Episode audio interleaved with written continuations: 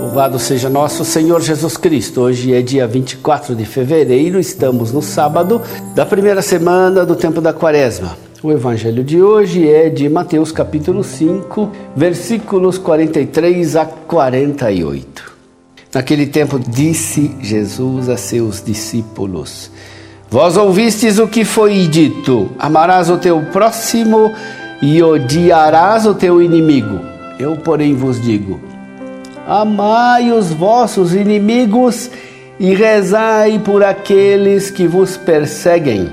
Assim vos tornareis filhos do vosso Pai que está nos céus, porque ele faz nascer o sol sobre maus e bons e faz cair a chuva sobre justos e injustos. Porque se amais somente aqueles que vos amam, que recompensa tereis? Os cobradores de impostos não fazem a mesma coisa?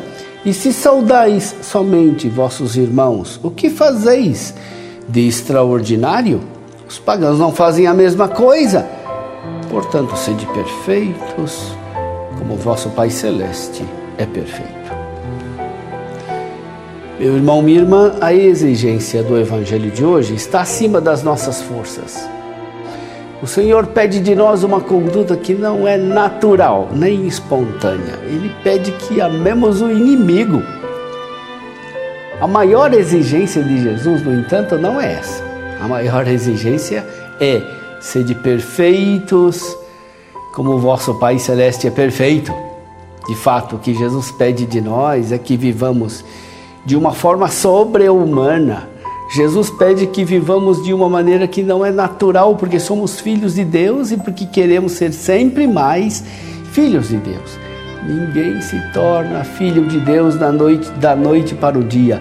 Nós nos tornamos filhos de Deus aceitando cada dia a vida divina que o Pai nos oferece, aproveitando as oportunidades que o Pai põe diante de nós para amar como Ele nos ama.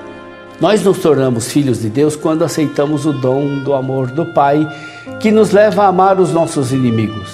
Assim viveu Jesus. Ele recebeu o amor do Pai a todo momento e com esse amor amou os seus inimigos. Conforme o próprio Jesus afirmou, o seu alimento é fazer a vontade do Pai.